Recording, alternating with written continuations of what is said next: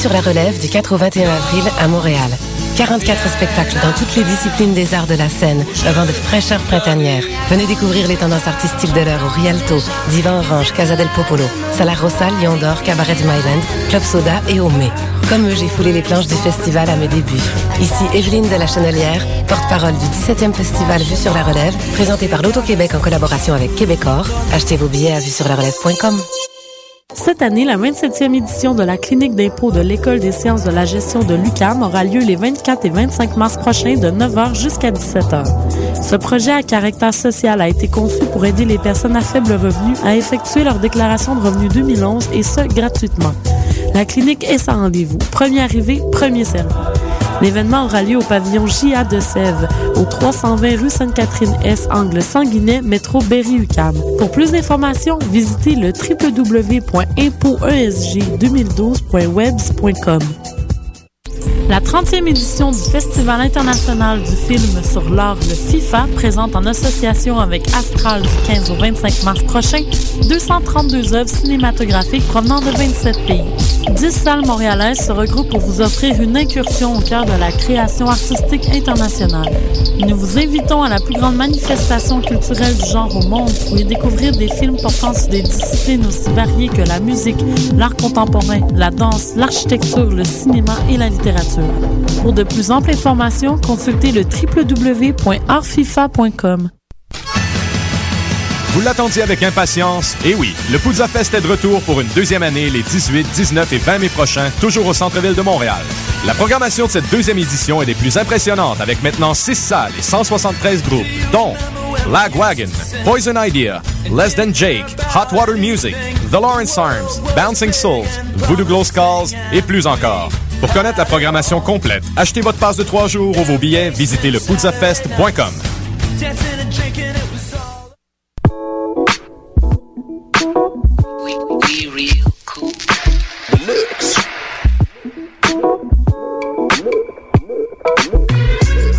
Vous écoutez Choc FM, l'alternative urbaine.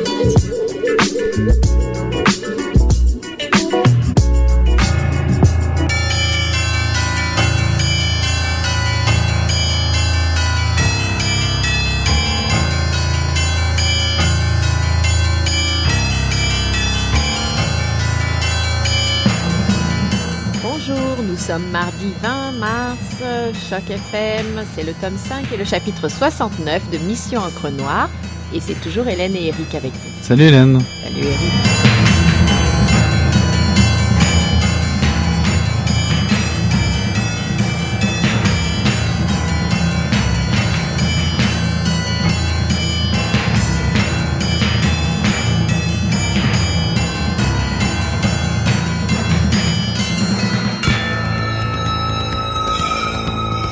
Oui, c'est d'accord, assure-t-elle.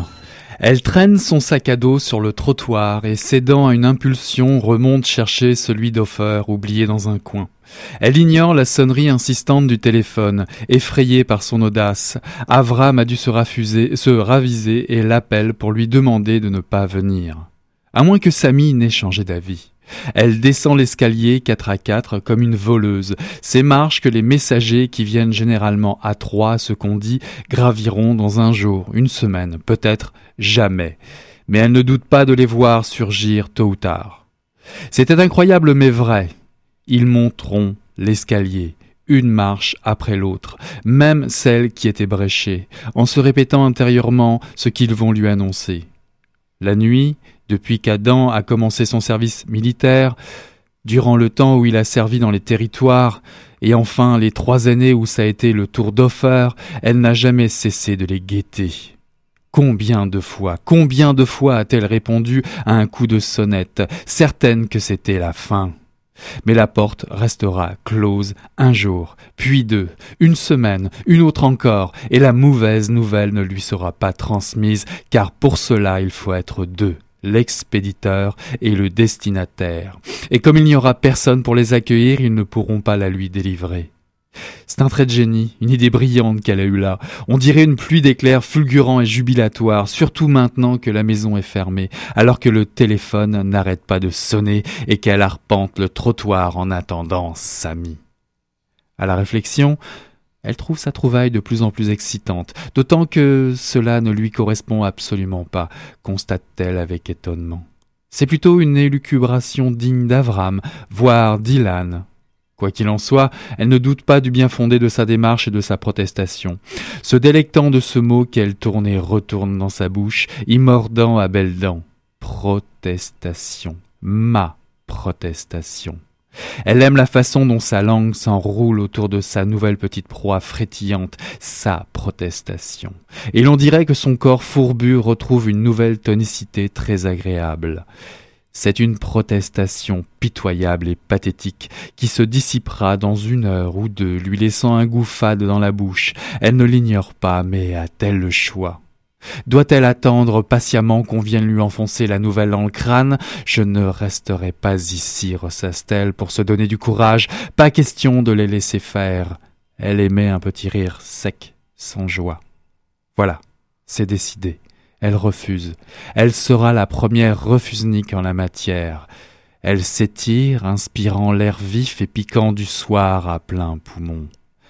Un sursis, elle obtiendra un sursis, pour elle-même et surtout pour Offer. Elle ne peut espérer davantage pour le moment, un bref sursis, le temps d'une protestation.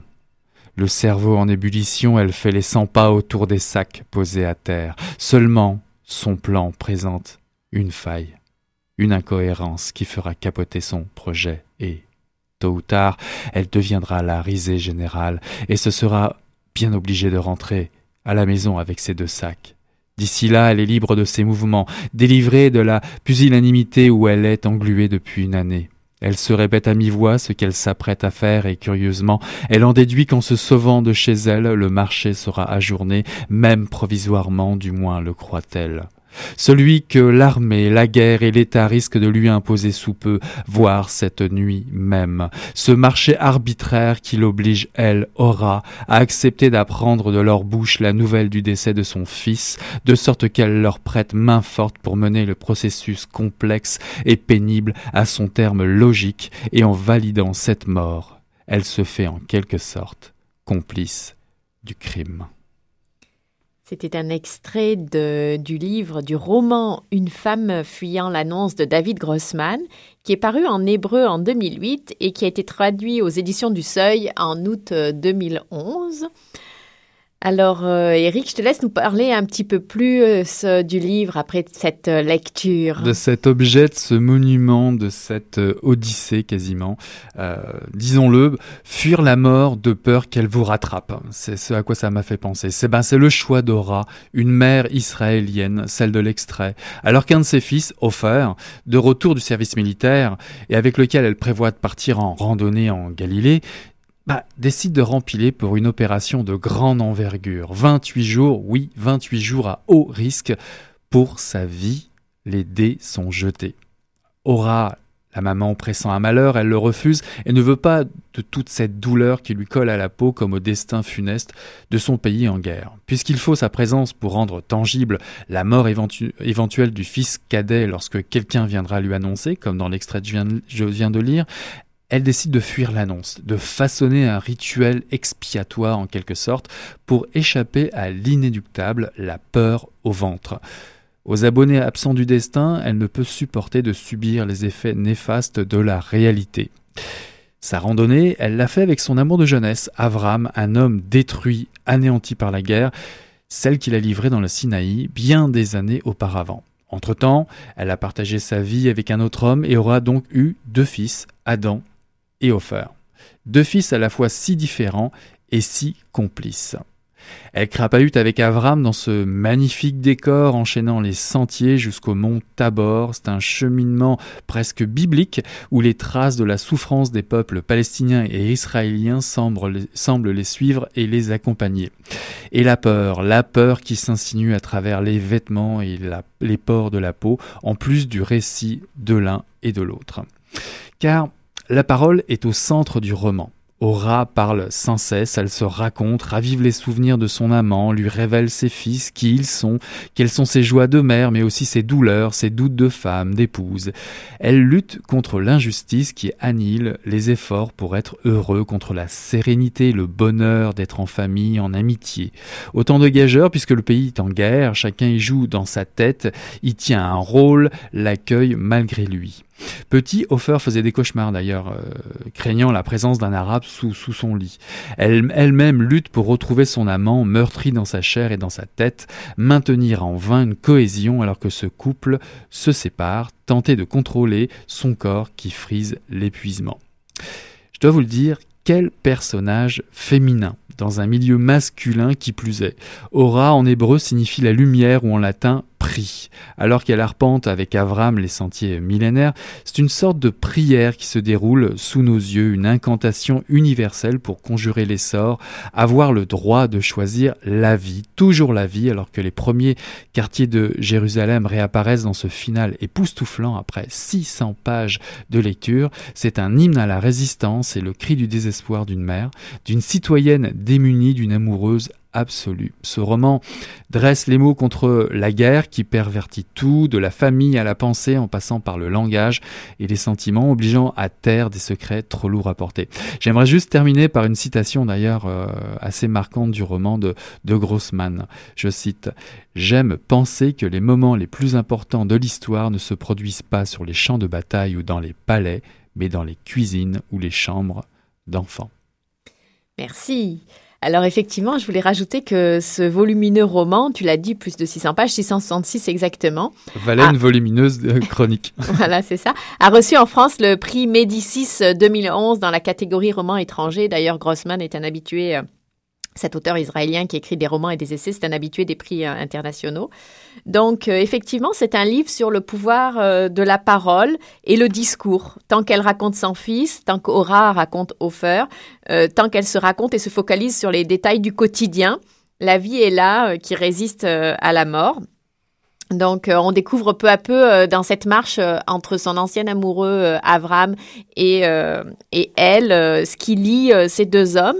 J'ai trouvé que ce, ce, livre pourrait tout à fait s'appeler comme celui de Sepulveda, le recueil de nouvelles, Rendez-vous d'amour dans un pays en guerre, parce que c'est vraiment ça. C'est à la fois l'amour d'une femme pour, pour ses enfants, mais aussi l'amour d'une femme pour, pour ses amoureux. Parce que la parole permet non seulement de maintenir son fils en vie, mais permet aussi de réancrer cet homme euh, blessé d'un épisode précédent de la, guerre. On, le saura, on saura, on découvrira un peu euh, ce qui s'est passé pour lui, mais sa parole permet aussi de réancrer dans la réalité cet homme qui l'accompagne. Parce que euh, finalement, quand on parle, il, faut effectivement, dans l'annonce de, de, la mort et du décès éventuellement d'un soldat, il faut une personne pour recevoir, mais elle, quand elle veut raconter son fils, elle a besoin d'un auditeur. Donc là, ça sera Avram. Et donc, euh, peu à peu, elle lui restitue l'histoire d'Israël, ce euh, dont il a voulu se tenir à l'écart pendant toutes ces années-là et ça le remet dans la vie finalement. Donc en fait, c'est aussi l'histoire euh, non seulement de cette famille, de cette femme, mais et de ses enfants, de, de, son couple, mais c'est aussi l'histoire du pays entre 1967 et nos jours. Donc euh, c'est vraiment très intéressant de voir euh, en quoi ça façonne les êtres humains.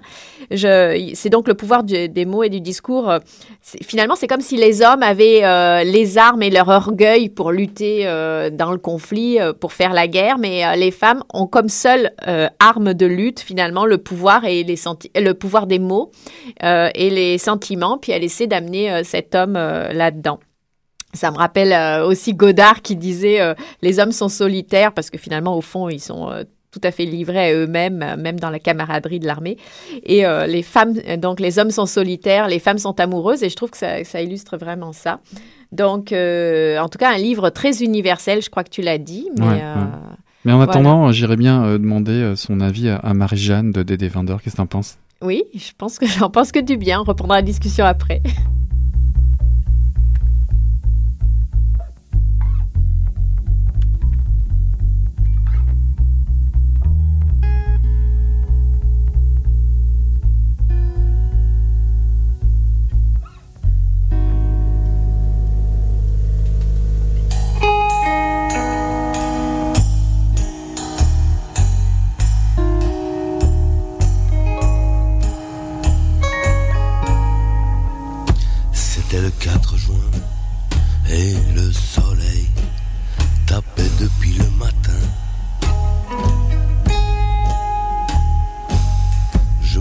De la vigne et mon frère chargeait le foin. À l'heure du déjeuner venu, on est retourné à la maison. Et notre mère nous a crié du fond de la cuisine, essuyez-vous les pieds le paillasson. Puis elle nous dit qu'elle avait eu des nouvelles de bourre les Essonnes. Ce matin, Marie-Jeanne Guillaume s'est jetée du haut du pont de la Garonne. Et mon père dit à ma mère, en nous passant le plat de gratin, la Marie-Jeanne, elle n'était pas très maligne, allez, passe-moi donc le pain. Il reste encore bien deux hectares à labourer dans le champ de la canne. Et maman dit, tu vois quand j'y pense, c'est quand même bête pour cette pauvre Marie-Jeanne. On dirait qu'il n'arrive jamais rien de bon ici à Bourg-les-Essonnes. Et v'là que la Marie-Jeanne Guillaume va se jeter du haut du pont de la Garonne. Du haut du pont de la Garonne, Dédé Vander, Marie-Jeanne, ça fait du bien ça aussi. Mais revenons du pont de la Garonne euh, en, en, Israël, puisque effectivement, euh, vu le volumineux euh, livre et la volumineuse lecture que cela représente, et la passionnante lecture Oui, que cela représente, fascinant. ça nous, nous prend bien du temps et encore une discussion euh, encore intéressante en- entre nous. Alors moi, je voulais parler un petit peu de l'écriture parce que, euh, il faut le dire, ce n'est pas forcément un livre simple à aborder. Il demande une certaine pa- patience, il avance avec une certaine lenteur. Euh, les allers et retours entre les époques sont nombreux et les dialogues entre les personnages s'entrecroisent. Euh, le début du livre est assez déroutant. parce que l'ensemble du premier tiers se déroule en amont de l'action principale, en 1967 et en, et en 2006, et c'est comme si vraiment tout se mettait en place. En fait, David Grossman, un peu avec des ellipses, euh, pose euh, les pièces d'un puzzle, les fondations du texte et le contexte dans lequel il s'inscrit. Puis, au bout d'un tiers du livre, tout ça s'agence, se met en place, s'emboîte. Et euh, mais je dois dire que les secrets qui sont révélés tout au fur et à mesure, les secrets de cette famille, de cette tribu, de cette je sais pas comment il faut dire, c'est une famille, mais pas au sens biologique du terme. Euh, Bah, ça l'est, puis c'est aussi une fratrie. ouais, c'est- une tribu, je, je- je dirais ça comme ça là. ouais, Euh, c'est ça. Ouais. euh, mais les- en tout cas, la famille qu'ils se sont choisis, mais les, les secrets révélés donc dans, dans la lecture maintiennent l'intérêt jusqu'aux dernières pages. Donc ça, c'est important de le dire. Euh, L'écriture est un peu répétitive, comme cette attente là. On attend que les 28 jours passent et qu'elle puisse revenir chez elle.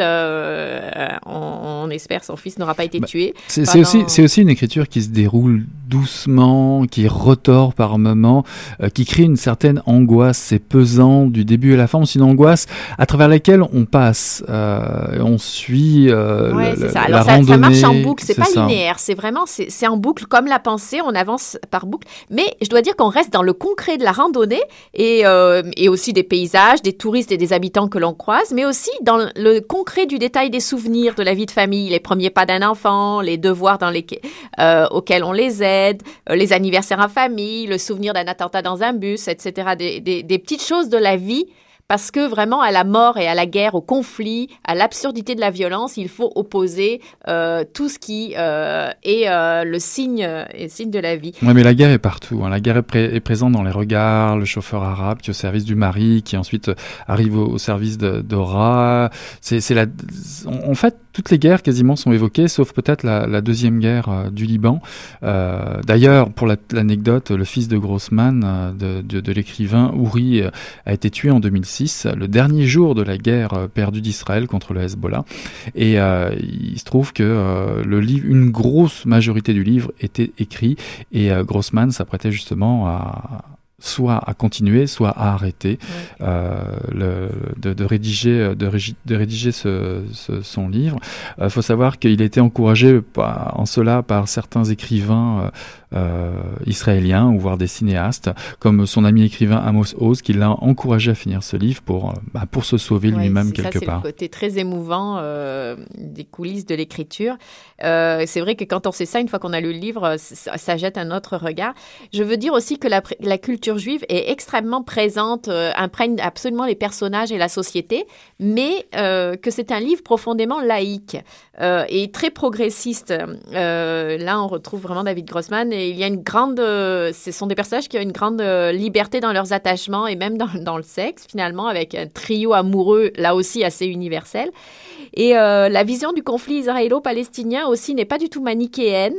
Euh, elle est à la fois très euh, humaine, comment ça touche chacun des personnages et chacun est dans son camp, hein, mais euh, il y a les doutes. et je dois dire aussi une chose qui m'a particulièrement touchée en tant que femme, c'est que l'amour maternel ou le sacrifice féminin n'est absolument pas fantasmé, idéalisé ou glorifié. C'est pas du tout ça.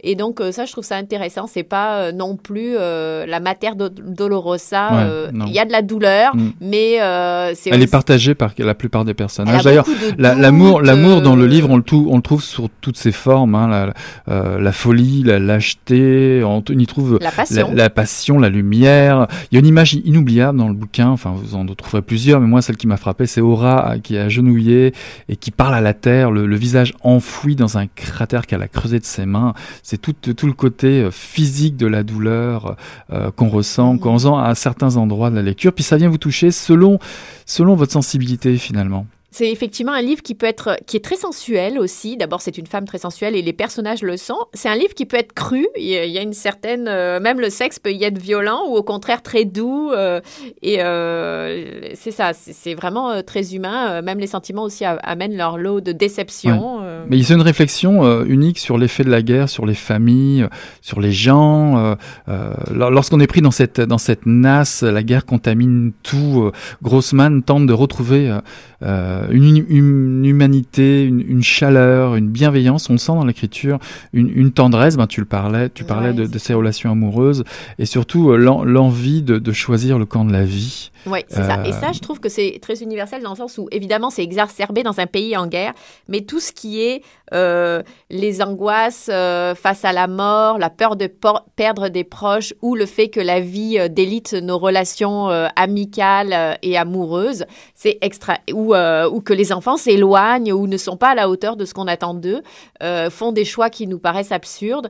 Tout ça, c'est quand même extrêmement humain. Ou le rapport aux parents, si on n'a pas eu d'enfants, le rapport à nos parents. D'autant plus qu'on on, on, entend rarement parler quand même de, de ces sentiments, euh, enfin, dans une famille euh, juive israélienne, euh, bah, il y a une certaine fierté euh, chez, chez les garçons notamment, bah, chez les filles aussi, mais chez les garçons, on sent ça vraiment très présent dans le roman, de participer à cette guerre. C'est comme s'il y avait un, un, héritage, une tâche comme ça originale. Il faut faire partie de la vie collective et euh, on, on se révèle, on se révèle, comme, même de manière assez ludique, parce qu'à un moment donné, Hofer annonce ça à sa mère.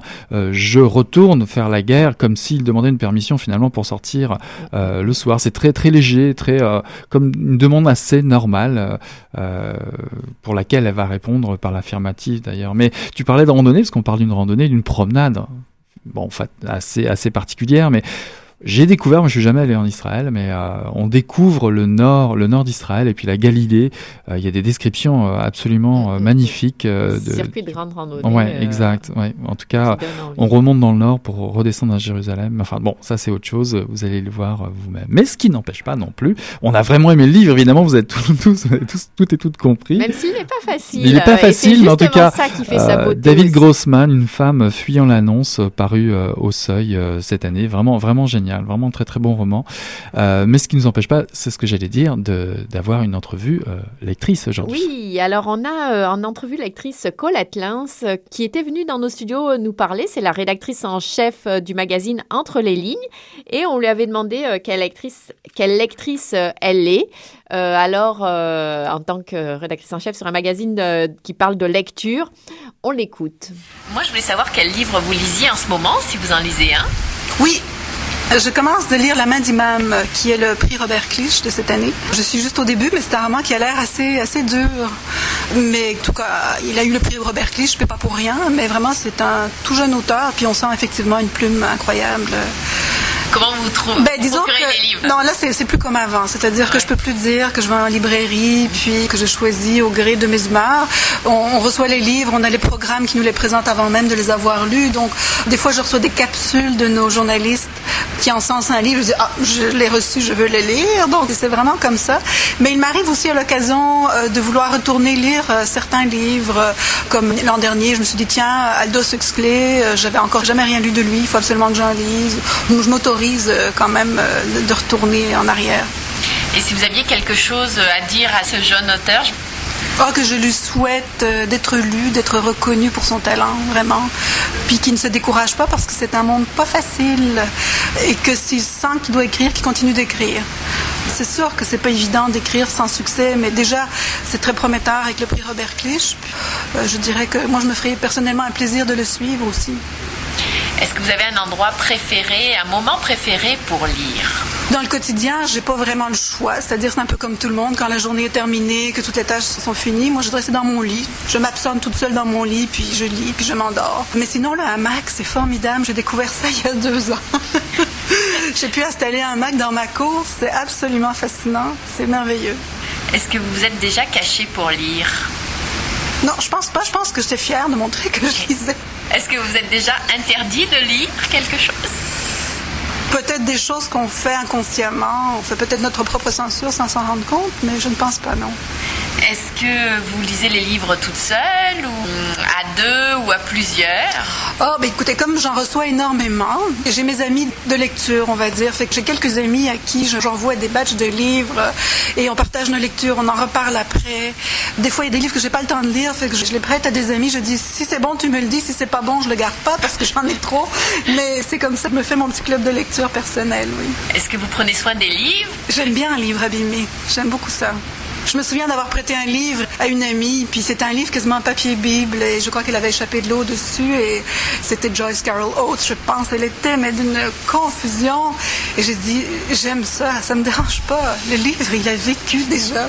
Est-ce que vous préférez commencer un livre ou le finir? Commencer. Je dirais que bien souvent, je me souviens même pas des fins. Je me souviens des ambiances, je me souviens de comment je me sentais au moment de la lecture, puis des fois, par du dénouement, je suis comme, ah oui, bon, peu importe. Quel serait euh, l'endroit idéal pour euh, stocker des livres, la bibliothèque idéale? Oui, j'ai vu ça cet été. On a visité un vieux château d'un fou savant. Mais j'ai vu sa bibliothèque, une bibliothèque ronde, pièce ronde, tapissée de livres sur les murs. J'aimerais ça, ça.